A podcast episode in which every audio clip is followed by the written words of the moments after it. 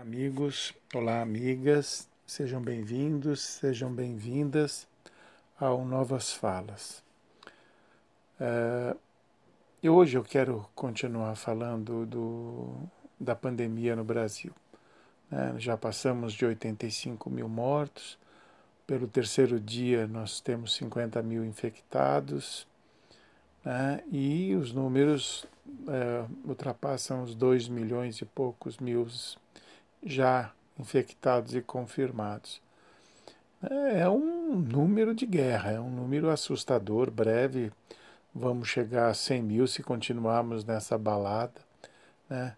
O, o, os dados são assustadores. Por exemplo, é, nove estados têm, têm mortes, têm elevação no número de mortes. Né? Quer dizer, é brincadeira. É, a, deveria começar a cair os números já há muito tempo. E eles continuam lá em cima, no topo do gráfico. Né?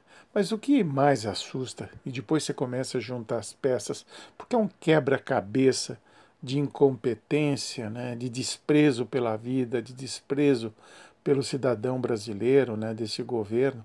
Daí você começa a juntar as peças desse quebra-cabeça. Hoje, por exemplo, tem uma notícia que, que, que, que, na minha opinião, deveria ter um impacto muito grande, mas é, o, o não está tendo o impacto que deveria, né?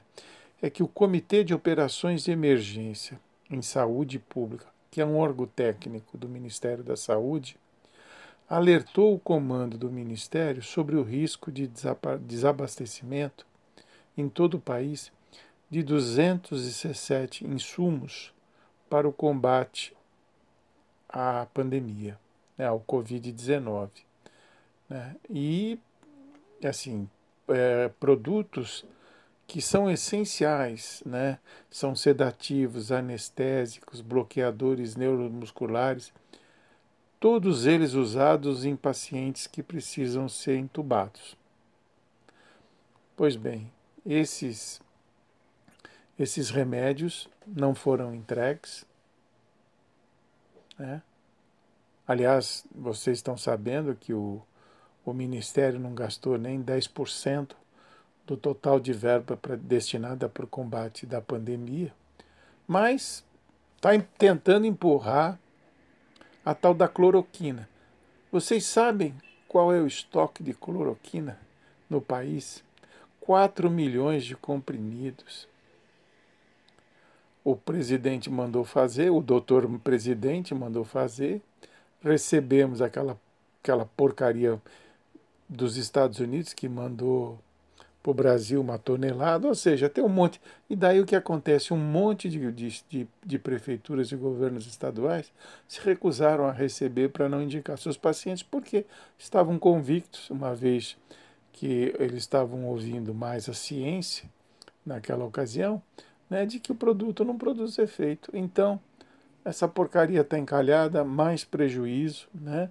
os remédios que eram necessários não chegaram, né? e também o comitê orientou o Ministério a manter o isolamento social, porque, do contrário, nós corremos o risco de ficar lidando com isso durante dois anos, porque os números vão seguir elevados e as pessoas vão continuar morrendo. Pois bem, o, o, o, não foi dado ouvidos a essas recomendações do órgão técnico. Não se esqueçam que hoje o Ministério da Saúde ele tem militares que não são técnicos em saúde. Podem ser técnicos em outras atividades e podem ser excelentes técnicos, mas em saúde decididamente não são né? nem o ministro, que é temporário, ele não é um ministro, ele é interino. Né? E o ministro disse o seguinte, que ele de fato recebeu essa coisa, mas ele decidiu por retomar as atividades e, e o convívio social, porque são fatores de promoção da saúde mental. Né? Uma vez que o confinamento, o medo do adoecimento e da perda de pessoas próximas e as incertezas sobre o futuro, tal, tal, tal, também são efeitos colaterais da pandemia. Né?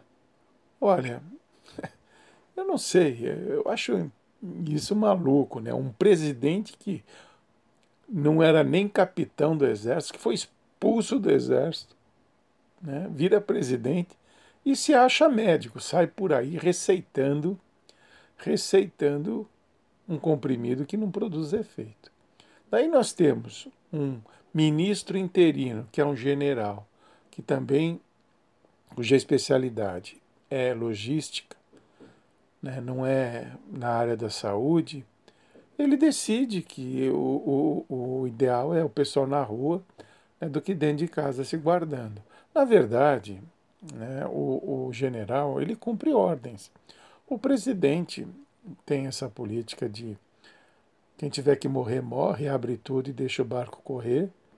Né? E foi esse mesmo ministro interino que assinou a recomendação uh, para o uso da cloroquina que os dois, que seus antecessores, ambos médicos, né, o Mandetta e o Taik, se recusaram a fazê-lo porque não havia comprovação científica. Ou seja, daí você pergunta, porra, mas por que, que morre tanta gente no Brasil? Por causa disso. Né? Porque a gente tem um governo que não está nem aí. Ele simplesmente não está nem aí para a pandemia. Né? Borra quem tem que morrer e pronto. Sabe? É assim que a coisa funciona. Ninguém está preocupado se tem respirador, se não tem. Sabe? Se você tem um sedativo para ser entubado ou não. Sabe? Eu sinto pelas pessoas que estão passando por isso e pelos familiares. Você imagina a angústia, o cara lá está com falta de ar, ele não tem um respirador, ele não tem um sedativo para ser entubado. Né? E a família desse cara que não tem a quem recorrer. Pô, é, é maluco, é um desrespeito, é uma, uma vergonha. É uma vergonha. À toa que nossa percepção no exterior é péssima.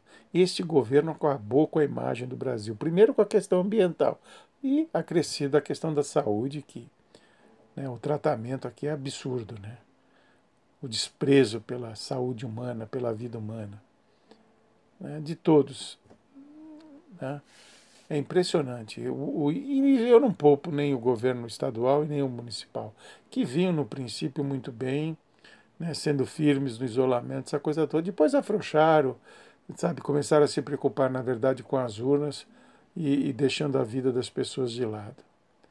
Né? É brincadeira. Então, é, é, não tem grana, os caras não gastaram a grana que tinham para gastar, não, não, não compraram os remédios que tinham que comprar, né, não atenderam os técnicos quanto ao isolamento e, né, além desses absurdos todos, absurdos todos, ainda tem a questão desses corruptos, né, porra, que superfaturaram na compra de respiradores, compraram respiradores errados, essa, pô, é muita coragem, né? A gente, o país tentando se, se safar. A população, na verdade, está sozinha e ainda tem, tem que lidar com os incompetentes políticos, né? E tem que lidar com esses bandidos que se enfiam no, no, no serviço público né, para roubar. É absurdo, não é? realmente é um desrespeito. É, eu não sei se o mesmo se passa em outros países, mas aqui no Brasil é uma vergonha nem em pandemia, durante uma pandemia, nem sobre um monte de cadáveres os caras param de roubar. É simplesmente uma palhaçada. Dá vergonha. Vergonha mesmo. Sabe? Você ter que é, conviver com esse tipo de notícia. E daí o, os, a Polícia Federal, logicamente, tem que ser amparado em documentos para fazer para fazer esse tipo de, de, de prisão, caramba tal. Pô, os caras têm coragem de, de negar, quer dizer, tem lá documentos, acham malas com dinheiros, com dinheiro, né? Pô, é brincadeira, é, é muita coragem. Eu não sei como esses caras, se têm filhos, como conseguem olhar para os filhos, olhar para a mãe, olhar para a esposa, para a irmã, sei lá. Porque, pô, é vergonhoso. É muito triste isso. Né? Não bastasse a incompetência que vem de Brasília e passa pelos estados e municípios, e a gente tem que deparar com esses ladrões. Né? Olha, eu antigamente, logo no princípio da pandemia, eu dizia que nós tínhamos cometido um grave erro de não nos preparar para a recepção do, do vírus, uma vez que era sabido que ele chegaria aqui. Né? Poderíamos ter nos preparado de forma organizada para mitigar os danos que sabíamos ele, ele produziria. Mas estamos vendo que pior do que o vírus são os humanos que, que administram isso. Porque o vírus vem aqui, mata, vai embora e morre, e essa coisa toda, né? Não encontra resistência, não encontra nenhum plano de mitigação, ele faz a festa. Agora, os homens, né? Os é, políticos desse país, as autoridades desse país. Né? Que coisa desrespeitosa. Olha, eu listaria todos esses caras e jamais receberia qualquer voto, sabe? Porque a, a, é desrespeitoso com a vida humana, com as famílias, né? com os brasileiros. E, infelizmente, a maior parte desses mortos são pessoas pobres, são pretos, né, são aquela faixa da população mais vulnerável. É isso que dói mais ainda, né, porque é brincadeira, sabe? É brincadeira. Daí você lê hoje, por exemplo, hoje nos jornais está aqui uh, paciente atendido na rede privada tem 50% mais chances de sobreviver do que um cidadão que recorre ao SUS. Ainda bem que existe o SUS. Imagine se não existisse o SUS. O SUS precisa ser reformado, melhorado, receber investimento, porque o SUS mostrou mais uma vez a sua necessidade justificou a sua existência. E esse governinho que está em Brasília queria acabar com o SUS. O senhor Guedes quer acabar com o SUS.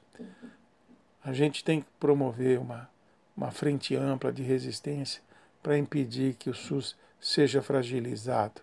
Ele tem que ser fortalecido. Sabe, não fosse o SUS nessa pandemia, o quadro seria duplamente pior. Disso eu não tenho a menor dúvida. Valeu, amigos. Desculpa a raiva.